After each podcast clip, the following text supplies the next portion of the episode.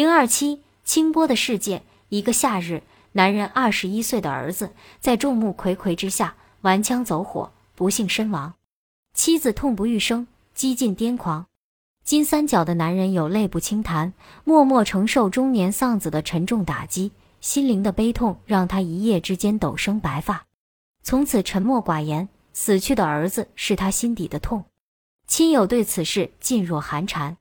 男人为了一桩生意来到昆明，邂逅过平。时间是医治痛苦的良药，美丽女人是男人精神复苏的动力。他疯狂地追求这个漂亮的异国丽人，这员金三角赫赫有名的虎将，现在最想要的就是这个异国漂亮的大学生。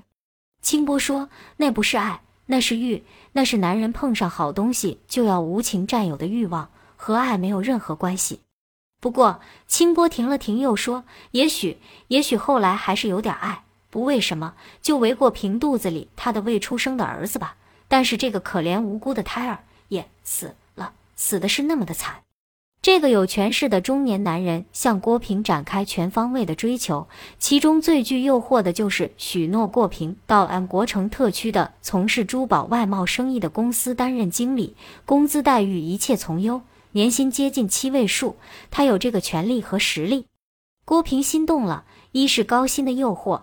二是郭平的外语专业和外贸生意对口，作为知识女性，她很想在事业上有所突破，这不是一个机会吗？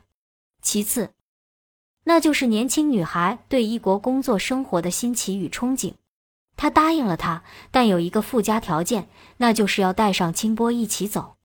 他心里明白，即使他到天涯海角，清波也会追随。他要和清波有福同享。这个男人喜出望外。立刻答应了他的要求。他知道，即使不是因为感情的因素，能把两位异国大学生搞到金三角他的公司打工，也算一大收获。他迅速地帮他们办好一切手续。清波含泪对我说：“现在他的脑际还时常萦绕着即将离开故土和过平坐在翠湖畔一壶春茶室的楼顶花园的情景。那个夜晚，遥远的天穹显得特别近，看不到月亮。”星星特别晶亮，似乎随意就能把它们从低低的天幕摘下。郭平的眼睛流光溢彩，与璀璨的群星交相辉映，是最美最美的星。他一遍又一遍背诵着德国诗人海涅的诗，乘着歌声的翅膀。爱人，我带你去远行，去到那泛波流淌的恒河之滨。爱人，那个地方我知晓。沐浴在漫天星光之下，一切如数码影像，几近完美。这和他俩对未来生活的憧憬一样，透着神话的虚幻。只是当时谁都没有意识到。看着过平惆怅的面容，泛开动人的笑靥，清波激动不已。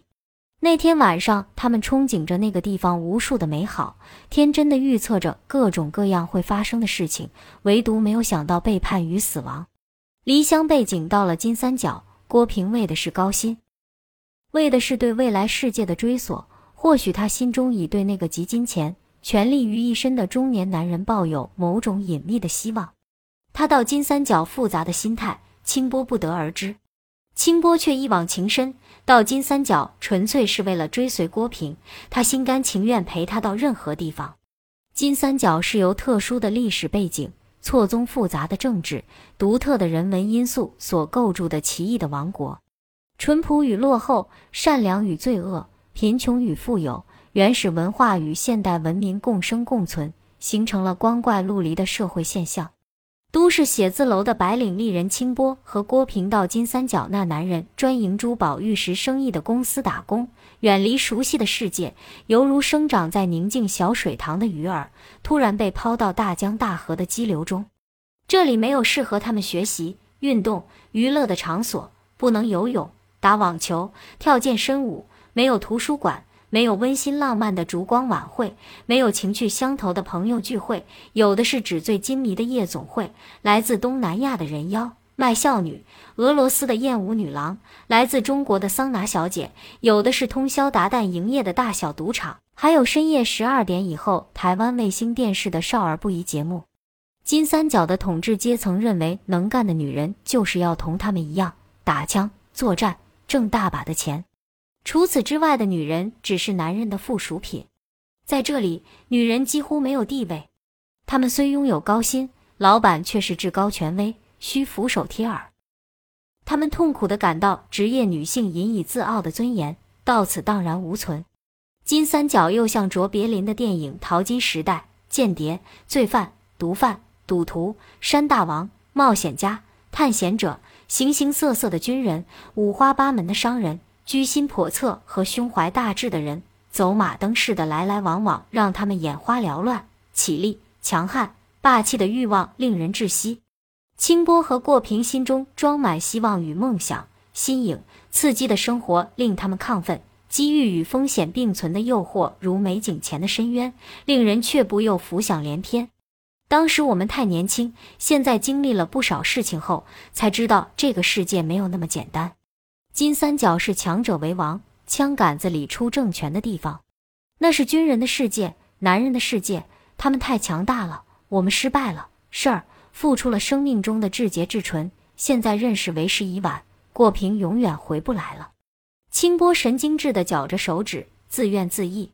清波和郭平到金三角一年多了，也积攒了不少钱，但过平和清波的奇情异恋却隐隐缓缓的变化。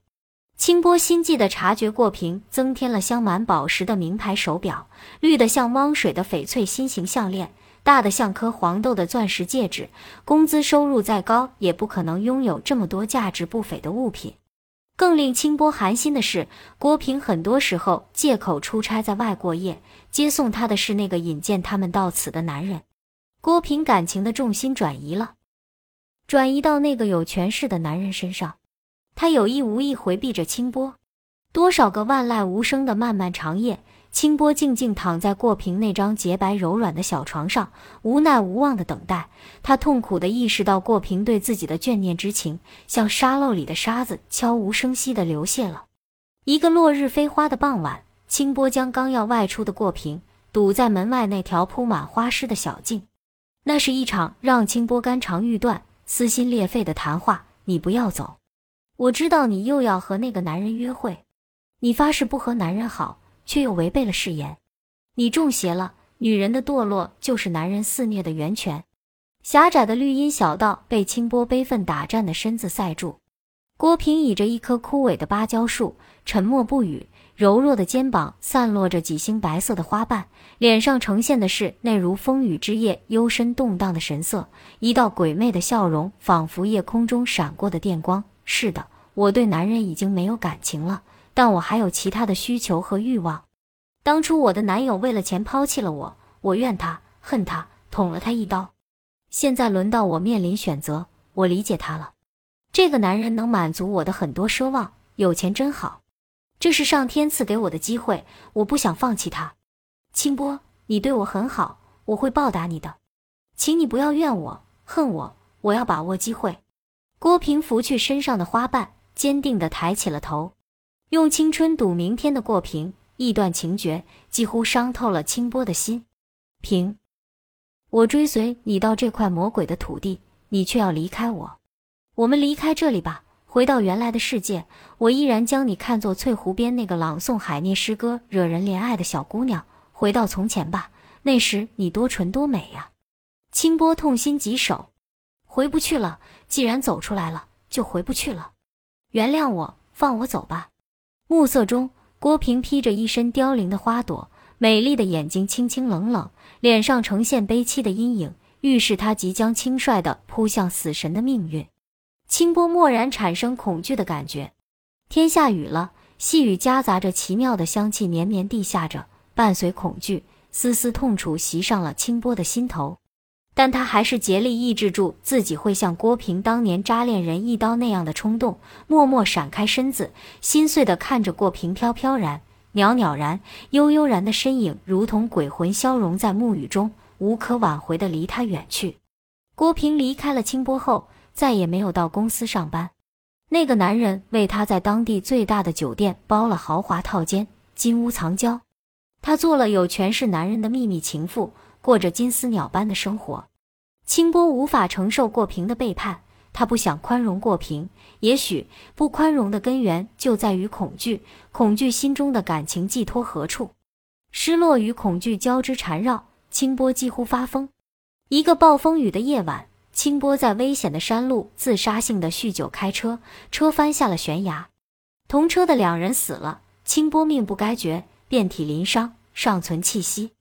过平闻讯后，飞快赶到清波的身旁，抚着他血肉模糊的颜面，哭得气短神昏。为了他们的过去，为了偿还清波的情债，郭平不惜重金。他现在有这个能力，请来当地最好的医生。抢救了清波垂危的生命，随后他又陪伴清波回到中国广州，找到顶尖的整形整容专家。当揭开纱布时，清波疑惑镜子里那个容颜艳丽、身段窈窕的美女是否是自己。郭平一旁拍掌狂笑：“你变成美女了，这就是金钱的力量。”清波经历车祸，大难不死，整形整容，脱胎换骨，假小子成了大美女，犹如再生。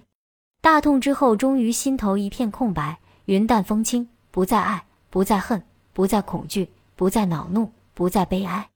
他不但宽容了过平，反而滋生了对他的怜悯之情，怜悯他的那份虚荣，那份庸常。郭平作为那个男人的小蜜，远离了清波的生活，清波也离开了那个男人的公司，自己开了一家专项旅游公司，组织赌徒到金三角博彩旅游，日子像水样流淌。清波自己也无法解释为什么还是不愿离开金三角。清波对过平的关爱与牵挂已深深植入心底。